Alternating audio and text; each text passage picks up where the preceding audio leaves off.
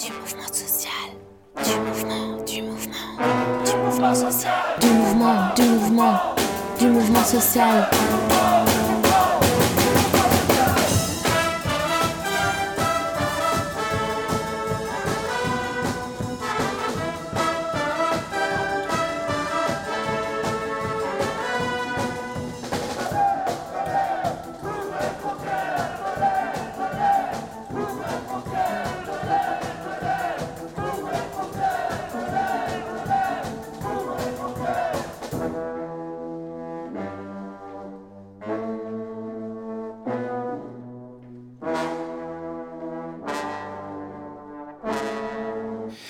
Bienvenue à Du Mouvement Social, l'émission d'attaque sur Aligre FM. En ces temps parfois sombres, on a plus que jamais besoin d'inventer des façons de faire dérailler le système. Ces façons sont multiples, mais elles sont avant tout collectives et doivent nous mettre en mouvement. Cette énergie qu'on retrouve dans les mouvements sociaux contemporains, dans les manifestations, dans différentes luttes, dans les chorales et les fanfares milita- militantes, on essaye d'en faire quelque chose à la radio avec un clin d'œil à la fanfare invisible qui anime les manifestations parisiennes et contribue à nous mettre en mouvement. Cette émission d'attaque est mensuelle. Elle est aussi un podcast qui est disponible sur la plateforme de podcast militant spectre.media.org. Et c'est une émission qu'on souhaite faire à l'image de notre association, un mélange de temps de cerveau disponible et de fourmis dans les jambes pour prendre la rue, mêler les réflexions de fond et l'actualité des mobilisations collectives, donner la parole. Si vous souhaitez apprendre avec nous à nous emparer des ondes, n'hésitez pas à nous contacter. Et bien sûr, on remercie Radio Aligre de nous accueillir. L'émission d'attaque. Alors aujourd'hui, euh, l'émission s'intitule L'eau, une question politique aux quatre coins du globe et on reçoit euh, avec grand plaisir deux invités. Donc tout d'abord euh, dans le studio Nicolas Giraud qui est porte-parole de la Confédération paysanne et euh, Sylvie Pacro euh, qui est un peu plus loin puisqu'on l'aura par téléphone et qui est membre de la fondation euh, Daniel Mitterrand France Liberté.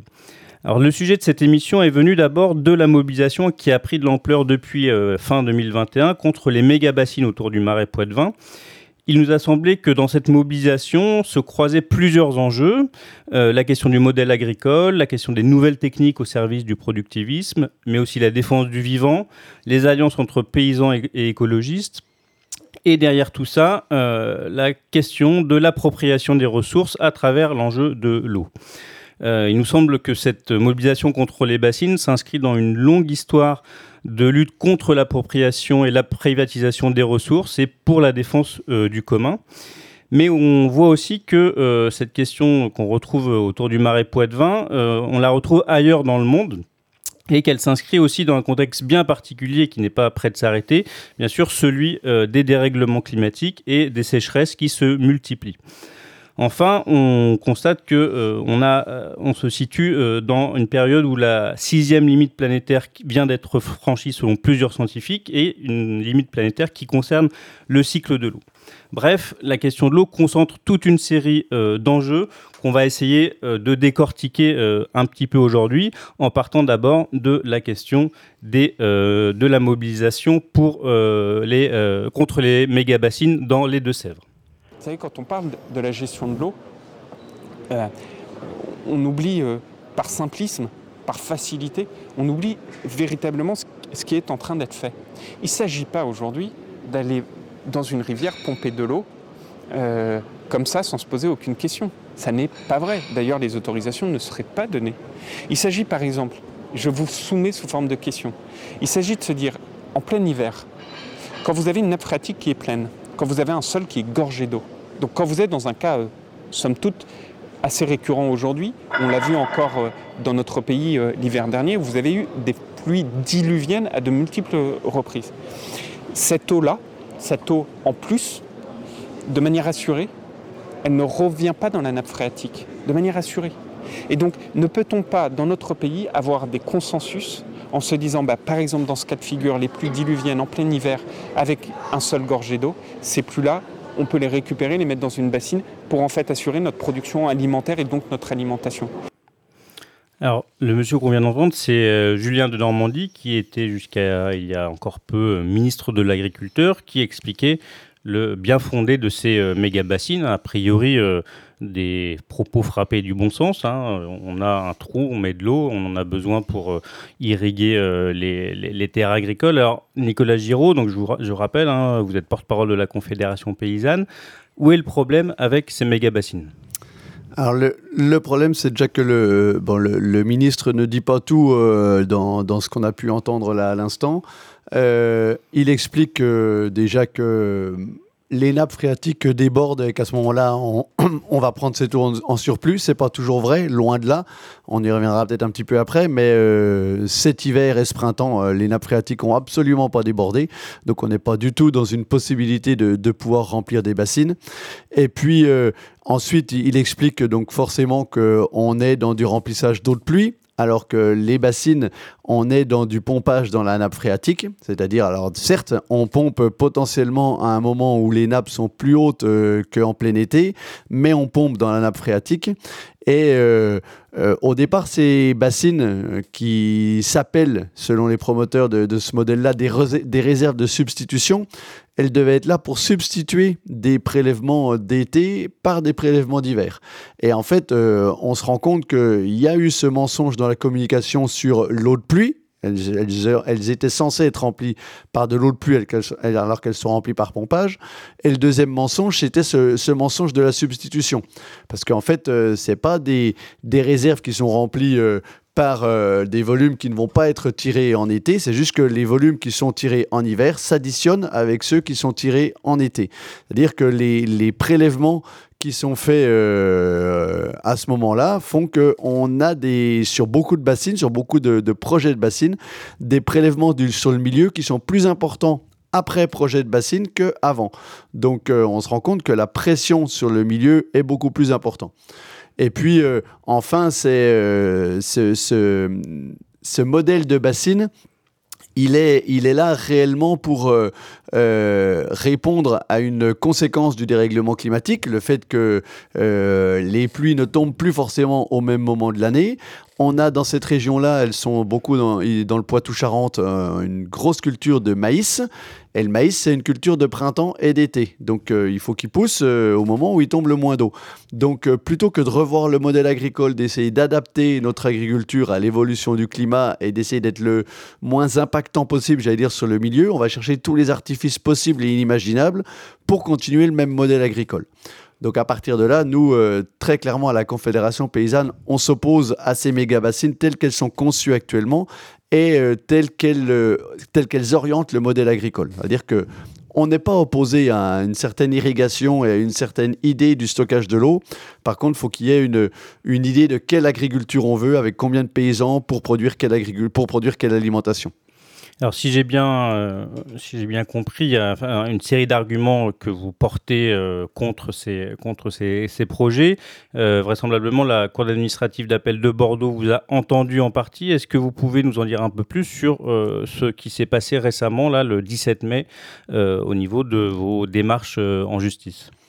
Donc en fait, c'était c'est des bassines sur lesquelles on, est allé, on s'est mobilisé euh, au mois de, ça devait être au mois de novembre, il y a eu des différentes mobilisations euh, dont, euh, à auxquelles la Confédération paysanne a pris part. On a démonté une pompe d'une bassine qu'on a, qu'on a emmenée pour symboliser en effet le pompage dans les nappes phréatiques de, de ces bassines. Et ces bassines étaient sous le coup d'une décision de justice où il y avait eu un appel de fait par les, par les propriétaires des dites bassines, mais une décision de justice qui jusqu'à maintenant on disait en gros, euh, ben, ces bassines, leur remplissage et leur utilisation sont illégales et l'appel de la cour de l'appel de la cour de Bordeaux qui vient d'être rendu euh, entérine cette euh, cette décision de justice là et entérine même le fait que la construction de ces quatre bassines, quatre bassines en, en Charente-Maritime, sont illégales.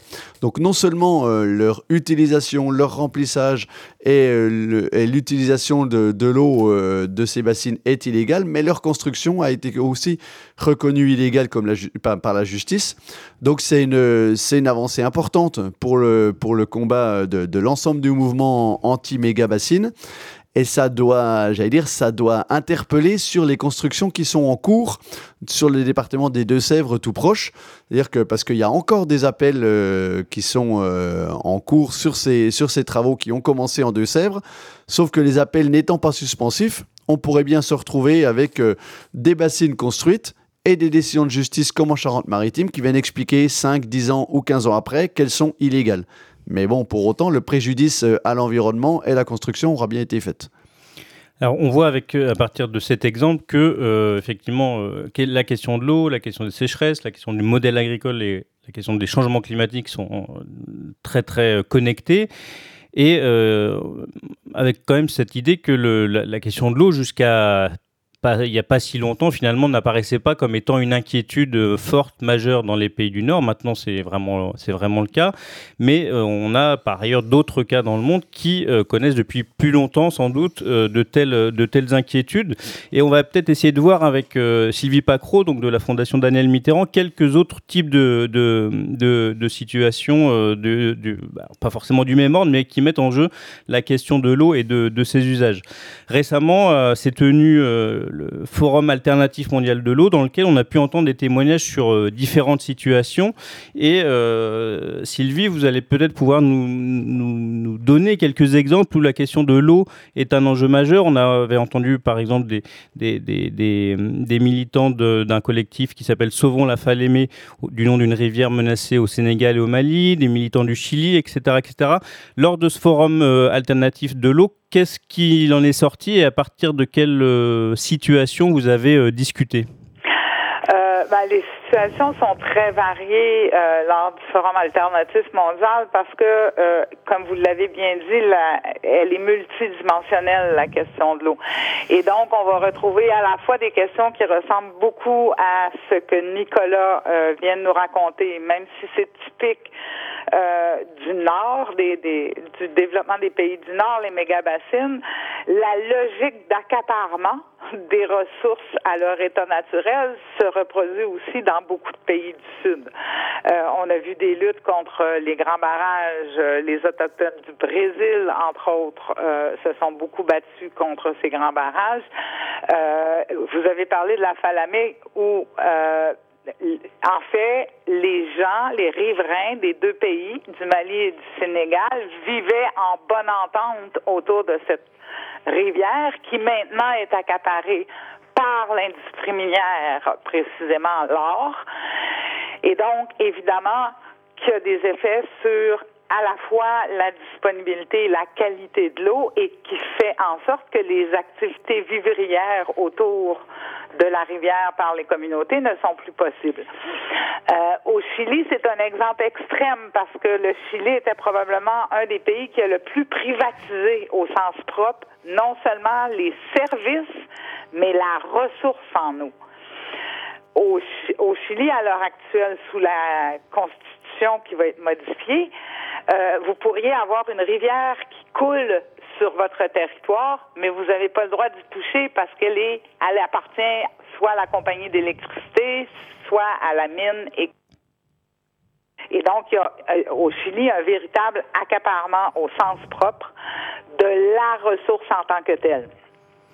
Donc, le Chili est souvent donné comme exemple euh, à cause de ça, mais on peut on, peut avoir des exemples très très diversifiés de cet accaparement là. Euh, les sécheresses qui sont induites par le changement climatique les rendent plus visibles. Mais il y a quelques années, euh, un exemple qu'on reprenait souvent, c'est la Thaïlande, qui est un pays qui a beaucoup développé le tourisme, qui a développé de façon très très importante l'industrie de l'informatique et les golfs pour les touristes deux secteurs qui consomment énormément d'eau. Donc, la Thaïlande manque pas d'eau au sens propre du terme, sauf que ces activités-là accaparent tellement de la ressource que les populations, elles, ont pu accès à l'eau. Il y a eu des procès en Inde sur cette question-là contre Nestlé, Coca-Cola, parce qu'ils puisaient dans les nappes profondes, parce que eux ont les technologies pour aller chercher profondément. Mais les paysans autour qui s'alimentaient à la même nappe, ben quand la nappe descend, eux n'ont plus accès à l'eau, même si Nestlé ou Coca-Cola peuvent continuer à puiser. Fait comme vous voyez, il y a différentes formes d'accaparement de la ressource qui ne tient jamais compte du cycle de l'eau, de la manière dont l'eau vit en fait, parce que on oublie, on parle du changement climatique de façon globale, mais l'eau, c'est aussi le cycle hydrologique. Et donc, dès qu'on débalance le cycle hydrologique, on ne sait pas comment ça va se comment l'eau va continuer à pouvoir se reproduire dans l'écosystème. L'exemple que Nicolas donnait des mégabassines euh, me faisait penser à l'Ogalaga, euh, qui est la plus grande nappe phréatique du sud-ouest américain. Et à force de trop puiser dans la nappe, ils l'ont pratiquement vidée et ils ont développé des technologies pour la remplir. Mais quand ils ont voulu la remplir, ils se sont rendus compte que la capacité de rétention du sol n'était plus la même. Donc, on joue aux apprentis sorciers avec des écosystèmes qui sont globaux. Alors, si on revient, vous avez évoqué rapidement le cas chilien. Alors, effectivement, il y a cette, question de l'appropriation est, très forte et aussi la, la, relation entre euh, l'accès à l'eau et les inégalités sociales, hein, comme dans d'autres pays. On voit la Thaïlande, vous mentionnez par exemple la place des paysans par rapport à l'industrie ou par rapport aux, touristes. Euh, comment est-ce que, dans le cas du Chili, qui connaît quand même depuis euh, trois ans quasiment un cycle de mobilisation sociale et politique important, et un débat sur le changement de constitution, comment la défense de l'eau, elle s'inscrit hein, dans cette, euh, période, euh, ce cycle de lutte et cette, envie populaire de changer la Constitution. Comment est-ce que vous, vous avez perçu ce rapport entre effectivement euh, réappropriation du commun et renouveau démocratique dans le, pays? Pense que l'eau a été au centre au Chili euh, de la capacité de la société à faire front commun avec les peuples autochtones. En fait, c'est le, rôle, dans le fond, que jouait l'enjeu de l'eau, c'est de faire en sorte que des mobilisations par les populations blanches des villes puissent être entendues, comprises et rejointes par les peuples autochtones parce que ces mobilisations-là ont pris en compte les enjeux écologiques, dont l'enjeu de l'eau. Ça a vraiment joué un rôle de catalyseur à la coordination de l'ensemble de ces luttes-là. Alors les exemples qu'on vient euh, d'évoquer avec euh, nos deux invités, euh, Nicolas Giraud et euh, Sylvie Pacro ont montré qu'il y avait des problèmes communs dans différents pays autour de l'eau, problèmes qui font rarement euh, la une de l'actualité. Par contre, effectivement, euh, ce, dont on parle de plus en plus et qui inquiète, y compris les gouvernements, les médias, etc., ce sont les, sécheresses qui nous touchent tous les ans. On peut se demander s'il s'agit vraiment d'un problème nouveau. Hein. On avait, bon, on a connu pour euh, les plus anciens, euh, diverses périodes où, euh, dans les pays du Sud, effectivement, la sécheresse faisait la une de l'actualité. en 74, René Dumont, dans la campagne présidentielle, alertait déjà sur les menaces sur l'eau, même s'il évoquait plus les pollutions véritablement que, que les sécheresses. Mais aujourd'hui, ces sécheresses, qui étaient quand même dans nos régions un phénomène exceptionnel, sont devenues très régulières. Pour 2022, par exemple, 15 départements étaient déjà soumis à des restrictions d'utilisation d'eau au début du mois de mai. Alors, est-ce qu'il s'agit euh, d'un phénomène, sinon naturel, du moins inéluctable? Comment est-ce qu'on peut expliquer euh, la récurrence de ces sécheresses? Et euh, finalement, en quoi la gestion de l'eau et la gestion des sols aggravent ces problèmes de sécheresse? Nicolas je pense que très clairement, on est dans un cycle avec le, c'est pas le réchauffement, avec le dérèglement climatique, où euh, les épisodes, euh, notamment de sécheresse, on pourrait parler d'autres épisodes euh, climatiques violents, mais les épisodes de sécheresse se rapprochent. Les, le monde paysan en subit les conséquences régulièrement et de plus en plus régulièrement. Moi, quand j'étais gamin, on se rendait compte qu'il y avait peut-être une sécheresse tous les 10 ans, et cette fois, tous les 4-5 ans, il y a une sécheresse de plus en plus sévère. Parfois, c'est une sécheresse hivernale, parfois, ça va être une sécheresse estivale, ça va être plus marqué à un moment qu'à un autre, mais on est de moins en moins à l'abri. Donc très clairement, il y a euh, un impact des règlements climatiques. Euh, et donc, on ne peut pas euh, mettre de côté l'impact de, nos, de, nos sociétés de manière générale et donc de l'agriculture aussi en particulier. Moi, en tant que, syndicaliste paysan, on ne peut pas euh, mettre de côté euh, le fait d'avoir poussé pendant des années à vouloir produire plus, à vouloir exporter, à avoir une, une politique qui, qui, j'allais dire, qui use et abuse des ressources, dont la ressource en eau, ça a des conséquences aujourd'hui. On commence à s'en rendre compte. Alors, c'est pas parce qu'aujourd'hui on va, on, reverrait, imaginons qu'on revoit le modèle agricole de fond en comble, on va continuer à, en subir les conséquences quand même. Donc, il y a, y a, deux enjeux. Il y a l'enjeu comment est-ce que notre modèle agricole est moins impactant sur nos ressources et notre climat? Donc ça, euh, c'est des techniques agronomiques, euh, c'est euh, des recherches d'autonomie, de résilience, que ce soit en production végétale ou en production animale.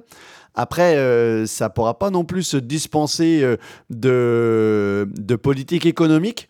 Parce que j'allais dire, euh, moi, par exemple, je suis, producteur de lait à compter, je suis plutôt bien rémunéré. C'est plus facile pour moi de chercher une, d'avoir un impact moins important sur le milieu, d'avoir par exemple moins d'animaux, de, de, de, rechercher à être plus autonome qu'un producteur laitier qui est payé par Lactalis, Danone ou ou, ou, Savencia, des grosses coopératives, et qui se retrouvent euh, à devoir toujours chercher à produire plus. Donc euh, il y a aussi euh, l'enjeu de la régulation des marchés, de la, maîtrise des volumes, pour permettre d'avoir une, production rémunératrice qui permettra d'avoir des leviers de bouger ou non sa production. Et puis après, il y a bien entendu tous les enjeux agronomiques de conduite des terres, de conduite de, de l'élevage qui doit permettre d'être c'est pas le moins impactant, mais le, d'avoir une, euh, des, des, sols les plus vivants possibles pour arriver à agronomiquement à être euh, un sol qui soit plus répondant au moment où les pluies arrivent, qui soit plus résistant au moment euh, où il y en a le moins possible, et puis pareil, d'avoir des cultures qui soient implantées au moment où il y a de plus en plus de possibilités d'avoir de l'eau, c'est-à-dire en automne ou en hiver, et beaucoup moins au printemps ou en été. Alors là, vous touchez directement à ce que vous évoquiez euh, tout à l'heure sur le, par exemple, dans le cas du, marais Poitevin, euh, la question du maïs et de, la nécessité d'avoir des, quantités d'eau importantes pour faire pousser ça. Comment est-ce qu'on peut se passer aujourd'hui, ou en tout cas envisager une transition, euh, notamment à partir, pas seulement de, bon, vous parliez des, producteurs de lait, mais là, on est encore dans un autre phénomène, de la question des, grandes, des grands, des grands céréaliers, comment est-ce qu'on peut diminuer leur impact et diminuer leur place dans l'agriculture en France? Mais après, il faut surtout savoir euh, pourquoi est-ce qu'on veut produire. Euh, moi, je me rappelle d'une, d'une étude qui avait été faite par le CESE il y a quelques années qui disait que sur les grands céréaliculteurs, notamment la production de blé, on exportait l'équivalent euh, de ce que les céréaliculteurs touchent en prime pack en prime de la, politique agricole commune de l'Europe. Donc à partir de là, c'est savoir euh, pourquoi est-ce qu'on produit? Est-ce qu'on produit pour euh, alimenter des marchés mondiaux et puis euh, aller chercher des parts de marché ou est-ce qu'on produit pour nourrir? C'est déjà la question qu'il faut qu'on se pose. Quelle production agricole on veut et dans quel but on la dimensionne? Et à partir de là, euh, on ne pourra pas se passer de culture céréalière, on ne pourra pas se passer de maïs, mais on peut diminuer euh, ses dépendances finalement. Et se dire que on peut aller chercher davantage de production diversifiée, davantage de petites fermes, davantage une agriculture qui cherche à s'adapter au dérèglement climatique qu'une agriculture euh, qui est aujourd'hui finalement dépendante à la fois du dérèglement climatique et à la fois des évolutions des marchés. Et ça, c'est ce qui se passe euh, aujourd'hui avec euh, ces productions euh, céréalières ou de maïs pour, pour l'élevage, qui dépend d'ailleurs du soja importé d'Amérique du Sud, qui a des impacts aussi également importants sur le, sur le dérèglement climatique. Et ces productions-là, elles sont aujourd'hui très dépendantes d'une d'une spécialisation des territoires, d'une recherche du produire plus à moins cher. Et euh, il y a une nécessité pour nous de revoir euh, le modèle agricole dominant pour chercher à ce qu'il soit le moins dépendant possible. Merci. Sylvie Pacro, tout à l'heure, vous parliez, euh, vous avez évoqué en tout cas les effets délétères d'un certain nombre de phénomènes sur le cycle de l'eau. Est-ce que vous pouvez un peu préciser les choses à partir de cette récurrence des sécheresses?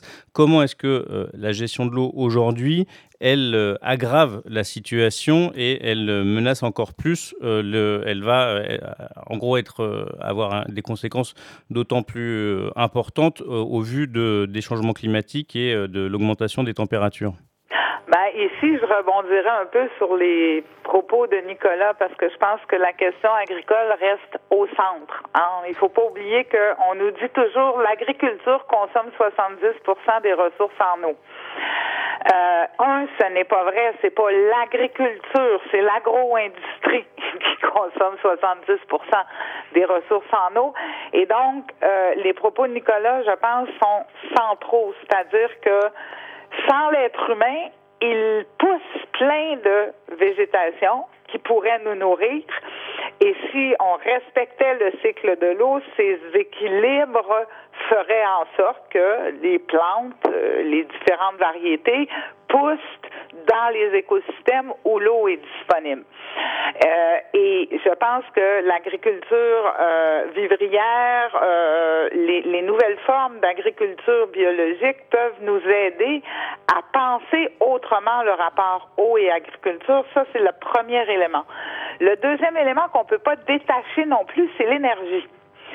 Euh, parce que dans la période récente, euh, sur la question de l'eau, moi, ça fait depuis les années 90 que je travaille sur la question de l'eau et ça fait depuis les années 90 qu'on nous rabâche que les, une bonne gestion de l'eau va nous fournir les moyens techniques pour être capable de répondre aux besoins. Ce qu'on s'aperçoit, c'est que ces, besoins techniques, ces réponses techniques ne respectent jamais le cycle de l'eau. Et donc, on se retrouve dans des situations où, par exemple, avec le dessalement de l'eau de mer, euh, on va consommer une somme astronomique d'énergie pour dessaler de l'eau, mais ce faisant, on contribue à alimenter le dérèglement climatique. Donc, quand on parle de questions écologiques, quand on parle de ces grands cycles qui nous gouvernent, euh, on ne peut pas penser que parce qu'on est situé localement sur un écosystème, les conséquences des gestes qu'on pose n'auront pas aussi des effets par ailleurs. Et on peut parler de l'urbanisation, par exemple. La ville de Paris, à l'heure actuelle, essaie de réfléchir justement à la protection de ses sources. D'où vient l'eau? Elle soutient les agriculteurs qui cultivent près d'où la ville de Paris prélève de l'eau, de sorte de garantir la qualité de l'eau. La même chose la ville de New York. La ville de New York qui prend ses sources, qui prend son eau dans les Catskills, qui, qui sont une chaîne de montagnes au nord de New York, euh, depuis des décennies interdit un certain nombre de types d'activités dans cette région-là pour ne pas polluer l'eau au départ, pour ne pas la mettre en jeu, parce que la détonisation nuit aussi à la capacité des sols de, de retenir l'eau.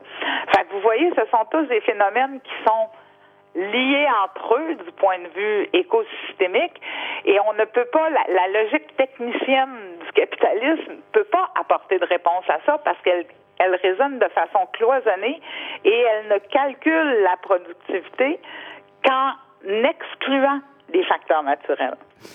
Alors on a vu euh, qu'il euh, y avait effectivement euh, toute une série de, phénomènes qui avaient en commun la question du cycle de l'eau, de la défense de ce cycle de l'eau, de la lutte contre l'appropriation privée du commun. et on a vu aussi au moment de, des dernières mobilisations dans les Deux-Sèvres contre les, contre les méga-bassines, toute une série de rencontres qui se sont, qui se sont faites, de discussions, de débats euh, par différents collectifs hein, qui luttent sur la question de l'eau. Alors, c'est poser la question dans ces rencontres de comment euh, lutter ensemble, qu'est-ce qu'il y a euh, de, commun justement entre ces différents problèmes de l'eau et aussi quelles sont leurs perspectives. Alors, Nicolas, est-ce que vous pouvez nous en dire un peu plus sur ces collectifs qui sont, qui en gros, essaiment un peu dans tout le territoire, mais qui peuvent aussi être très différents euh, les uns des autres. Euh, justement, est-ce que c'était une, première occasion finalement de rencontre et de, pour tracer aussi des perspectives communes? Ouais, c'est ça. C'était une, une, première volonté de pouvoir mettre en commun les différentes luttes qui, pour moi, ont le, caractère qui, qui est euh, principal à toutes, c'est ce que disait Sylvie tout à l'heure, c'est l'enjeu d'accaparement. l'enjeu d'accaparement du commun, que ce soit sur les méga-bassines par une partie du monde agricole par l'agro-industrie ou que ce soit euh, à des fins euh, touristiques. Euh, Sylvie parlait des golfs tout à l'heure, on a la neige artificielle dans les Alpes, ou pour des, des, grandes boîtes de l'agroalimentaire, Nestlé notamment, avec Vittel ou Volvic, où à chaque fois on a les mêmes enjeux d'accaparement d'une minorité sur les gens du territoire et euh, à chaque fois la volonté autour d'un collectif euh, de pas euh, de pas se laisser faire et de pas accepter cet état de fait non seulement pour ce territoire-là mais pour ce que ça envoie comme signal pour l'ensemble des citoyens par rapport à, à, l'usage de cette ressource qu'est l'eau et à l'usage de ce commun. Et qu'est-ce qu'on veut en faire? Et il y a, y, a, aussi ce que j'ai oublié de citer c'est aussi les paysans de la mer qui sont euh, aussi très impliqués euh, forcément avec, euh, avec ce, cycle de l'eau. Parce que à chaque fois qu'on entend les promoteurs des méga bassines, ils nous expliquent que toute eau qui part à la mer est perdue. Euh, alors qu'on se rend bien compte que si on veut un cycle de l'eau qui soit complet, il faut aussi qu'il aille à la mer pour permettre aux paysans de la mer de nourrir leurs coquillages euh, et euh, d'avoir une activité économique et à la fois une, activité qui bénéficie au stockage de carbone, qui soit, qui soit pleine et qui soit, et qui soit totale. Donc les échanges qu'on pu avoir entre toutes et tous, ils mettent euh, l'enjeu de l'usage de l'eau, euh, l'enjeu de la répartition de l'eau et l'enjeu également de l'alimentation. Comment est-ce que sur ces territoires-là, on arrive à avoir une activité humaine, qu'elle soit agricole, touristique ou euh, énergétique, qui permettent quand même d'avoir une activité agricole, qui permettent d'avoir un accès de toutes et tous à une alimentation de qualité. Et euh, là, on sait bien que l'eau est indispensable à une production alimentaire, mais c'est encore une fois comment est-ce que on la répartit, pour quelle agriculture, pour quelle alimentation? Euh, ce qui a beaucoup euh, tourné dans les échanges, c'est comment est-ce que on arrive à construire des plans territoriaux de gestion de l'eau qui mettent la totalité des usages en question qui permettent de prioriser les usages et qui permettent euh, au final euh, à la totalité de la population du territoire d'avoir non seulement un accès à l'eau, d'avoir également un territoire qui reste ouvert, qui reste dynamique, qui reste vivant et qui produit une alimentation de qualité pour le territoire. Alors, cette question des, plans territoriaux de gestion de l'eau, ça, ça, ça, met en lumière d'une part effectivement la nécessité peut-être de, de solidifier institutionnellement, institutionnellement pardon, l'accès au droit et la défense effectivement d'un certain rapport à l'eau, d'un certain rapport aussi au territoire. C'est aussi une façon de repenser hein, le rapport au, territoire. Et, mais ça pose aussi la question de à quelle échelle euh, on peut agir. C'est-à-dire que effectivement, il cette question euh, du local a été extrêmement forte hein, dans, ce, dans ce rassemblement. Et en même temps, on voit des décisions, des prises de position qui, qui, qui opèrent à un niveau... Euh, à niveau euh, international. Alors, je voulais demander à Sylvie Pacro qu'est-ce qu'elle pense des euh, décisions, par exemple, en la matière des euh, Nations Unies, parce que bon, vous êtes dans une, fondation qui s'intéresse aussi beaucoup aux questions au niveau international. Donc, est-ce que les institutions internationales sont un, un appui pour la défense de l'accès à l'eau. Alors, avant de vous laisser la parole, je, voulais rappeler hein, qu'en 2010, l'Assemblée générale des Nations unies avait adopté une résolution à l'unanimité, en tout cas, il n'y avait aucune voix qui, qui, avait, qui était contre, qui précise les choses suivantes. Donc, euh, elle reconnaît que le droit à l'eau potable et à l'assainissement est un droit de l'homme essentiel à la pleine jouissance de la vie et à l'exercice de tous les droits de l'homme.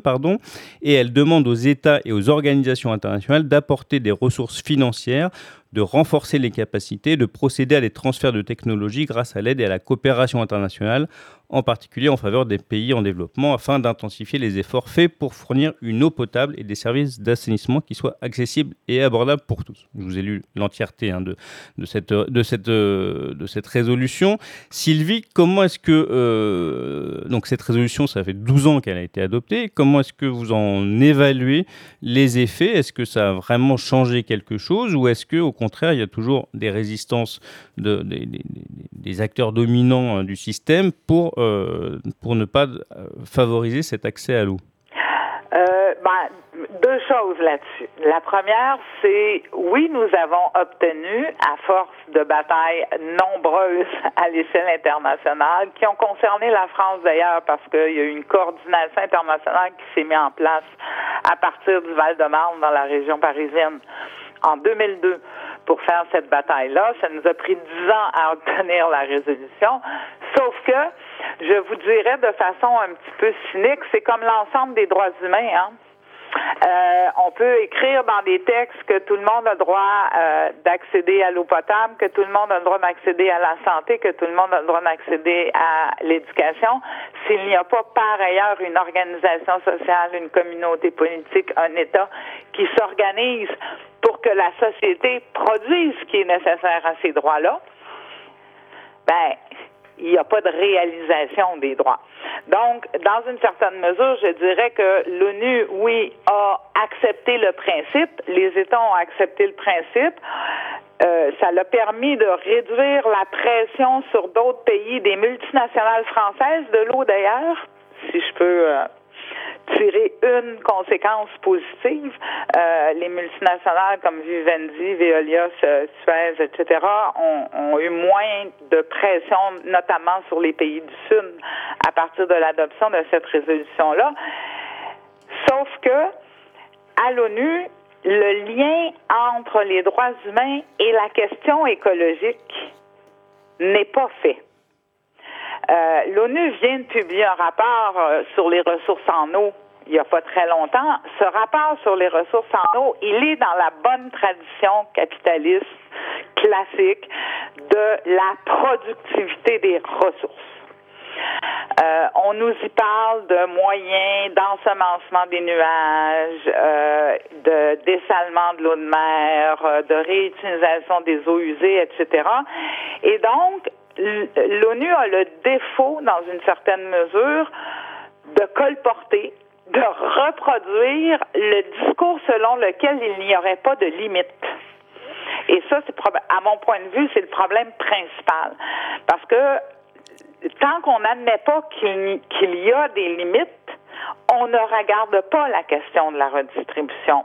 Et on ne, on ne regarde pas non plus le fait qu'il y a des choses que nous ne devons plus faire. Ça, c'est un tabou. Hein?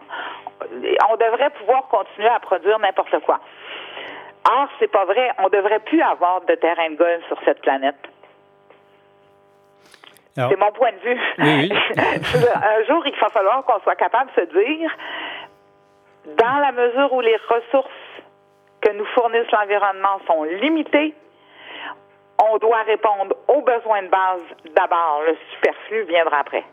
Alors, sur les sur le on va dire le, le fait de, dénoncer un certain nombre de principes euh, on, voit que c'est relativement simple autour de la question des droits, etc.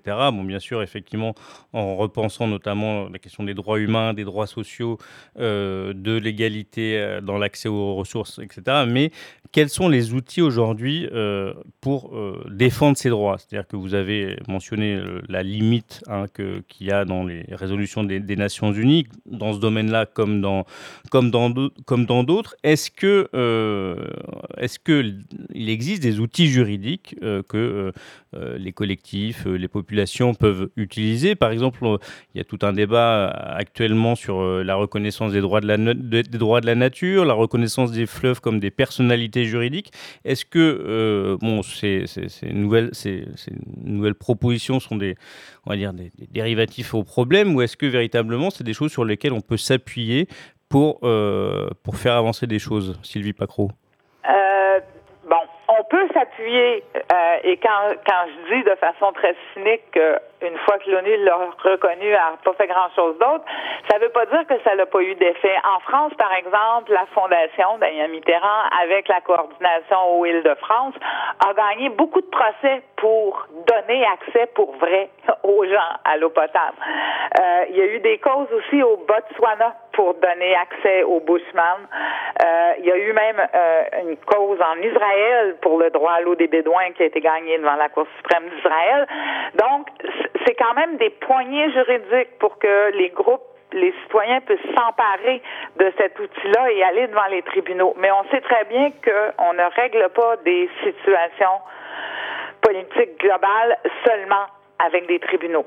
Donc, pour moi, la question des droits, c'est un outil, c'est une arme dans nos mobilisations politiques, mais ça ne peut pas remplacer les, mobilisations politiques. Parce qu'il faut jamais oublier que le droit, dans le fond, euh, il, inscrit les rapports sociaux tels qu'ils sont. Et donc, il peut aussi jouer contre nous. Il n'y a pas très longtemps, nous, on est en train de faire une bataille au Québec, justement, ne serait-ce que pour connaître la quantité de prélèvement des embouteilleurs d'eau. Et le tribunal a encore une fois confirmé que c'était le secret des affaires. Hmm. Et que le droit à l'eau n'était pas plus pesant, dans le fond, que le secret des affaires. Donc, vous voyez, c'est pour ça que je suis toujours, je trouve ça très important. Pour moi, c'est fondamental la question des droits humains, mais en même temps, il faut être conscient que ce n'est que par la mobilisation qu'on peut les faire s'activer et devenir des armes utiles. Ce sera vrai des droits des générations futures, ce sera vrai des droits de la nature si on en fait reconnaître, etc. N'importe quel droit, il n'a pas de portée s'il n'y a pas de pouvoir politique derrière pour le faire agir. Et la, la puissance politique des mouvements sociaux, c'est ce qui fait qu'à un moment donné, un tribunal va peut-être changer d'idée. Alors, vous parlez euh, mobilisation. Euh, Nicolas a évoqué tout à l'heure cette rencontre hein, de, de, collectifs qui, euh, chacun sur les méga-bassines, sur le, les contrats d'eau potable à Veolia, sur l'emballage de, enfin sur les bouteilles, les bouteilles d'eau, etc., etc., se sont se sont rencontrés. Est-ce qu'on ne pourrait pas envisager que la question de la sécheresse, qui aujourd'hui apparaît comme un enjeu majeur, qui euh, va faire, fait déjà et va faire encore plus la une de l'actualité dans les semaines à venir, ne puisse pas devenir une question politique, un enjeu de, mobilisation. Nicolas, est-ce que au niveau de la Confédération paysanne ou des, collectifs et associations avec lesquels vous travaillez, vous réfléchissez à voilà, donner des suites à ça et peut-être s'emparer de cette, euh, cette question de la sécheresse qui, qui, voilà, qui nous prend, enfin, qui prend d'abord les paysans quand même euh, beaucoup à la gorge, mais qui a des impacts aussi sur, euh, sur, sur, les, sur les populations. on voit hein, la question aussi de la santé, de la, mortalité qui, qui, est, qui, est, liée à ça. Donc voilà, comment est-ce qu'on ne peut pas se, se, réfléchir pour justement faire de la sécheresse un, un support, entre guillemets, ou en tout cas une cause politique? Alors c'est vrai que pour l'instant, on l'a sûrement pas suffisamment fait. Euh, on reste encore régulièrement, euh, malgré le fait de ne pas vouloir être un syndicat corporatiste, euh, au moment des sécheresses, on reste sur des, dire, des revendications plutôt corpo et, comment est-ce qu'on passe le cap et comment est-ce que on ne perd pas de paysans, comment est-ce qu'on les accompagne, etc. Mais c'est vrai que, la question que tu me poses me renvoie complètement au projet de société, projet de territoire et projet d'alimentation qu'on veut collectivement. Et à la conf, on s'inscrit largement là-dedans, de se dire, euh, euh, on n'est pas juste paysan ou juste producteur d'alimentation, on fait vivre un territoire, on a des gens qui vivent à côté de nous. Comment est-ce que notre profession, notre métier a un impact ou non, euh, est positif ou négatif sur les gens qui nous entourent? Et donc, à partir de là, c'est clair que les sécheresses récurrentes, euh, les tensions sur la ressource en eau doivent euh, permettre de tisser des liens plus forts euh, qu'on s'est tissé sur d'autres sujets, qu'on a moins tissé là-dessus.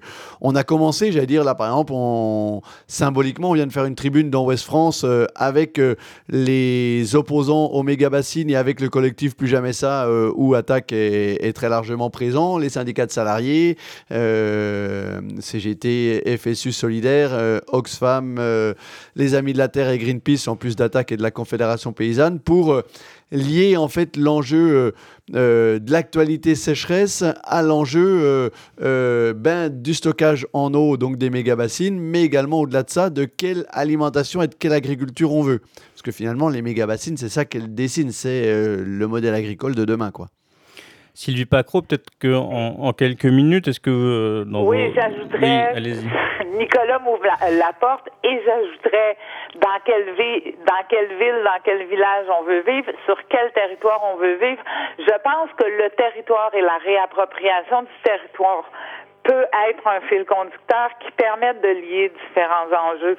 Euh, la question des communs, c'est d'abord celle-là. Euh, est-ce que c'est normal qu'un État, parce qu'il est souverain, puisse décider à notre place de comment va se développer le territoire sur lequel on vit? Euh, il y, y, a, un fil conducteur politique très important quand on veut lier à la fois la question écologique et la question c'est-à-dire, dans, dans, les termes de Nicolas, comment on s'alimente et comment on protège notre agriculture, euh, ce sont des questions profondément politiques si on passe justement par le territoire. La, la prise de conscience du fait que se décident et se dessinent les territoires, les lieux, nos milieux de vie au-delà de nos têtes, ben, c'est peut-être un premier pas pour faire des liens entre les différentes luttes. La, même la fermeture d'une école à ce moment-là dans un village, même il y a plein de choses qui peuvent être mises en lien dans une même logique. Oui, tout à fait. Hein. Tout à l'heure, tu, évoquais la question énergétique. Euh, et, voilà, on, voit aujourd'hui comment est-ce que la question du nucléaire aussi et euh, de la nécessité euh, du refroidissement des réacteurs est aussi au cœur hein, des usages de l'eau. Oui, l'hydroélectricité. Mhm.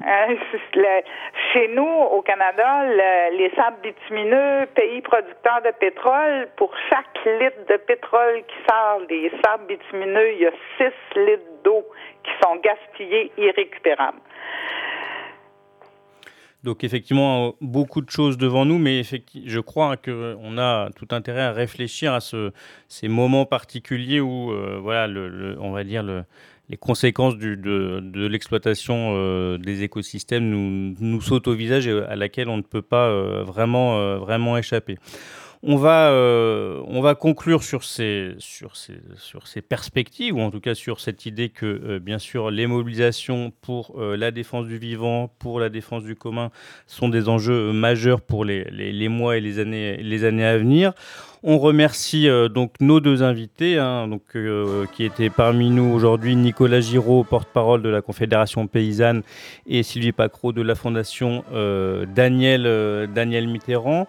Quelques petites informations pour terminer euh, pour notre agenda militant. Alors le 11 juin, il y a un certain nombre d'événements qui se passent euh, en région euh, parisienne. Alors concernant Attaque et les économistes atterrés, il y a un, colloque consacré à un hommage à Michel Husson, qui est un grand économiste militant et qui est mort au, début de l'année. Il y a aussi un événement de solidarité avec euh, le peuple ukrainien, 4 euh, heures pour l'Ukraine, qui, se tiendra samedi après-midi.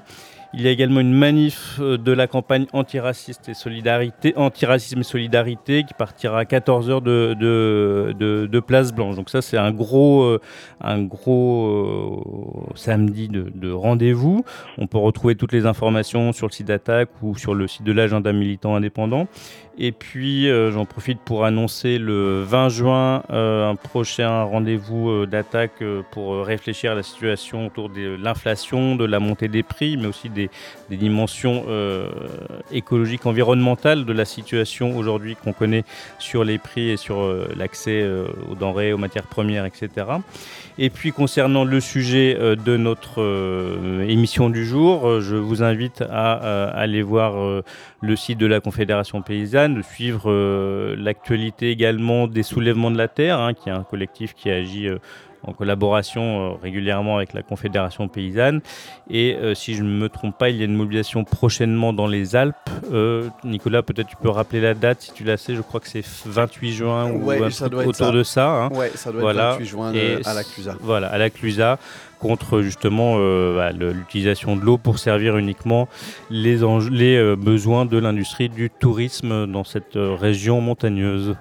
Voilà, merci beaucoup. C'était euh, du mouvement social, euh, l'émission d'attaque sur Radio Aligre. On remercie beaucoup euh, nos chers techniciens et on se retrouve le mois prochain pour une prochaine émission.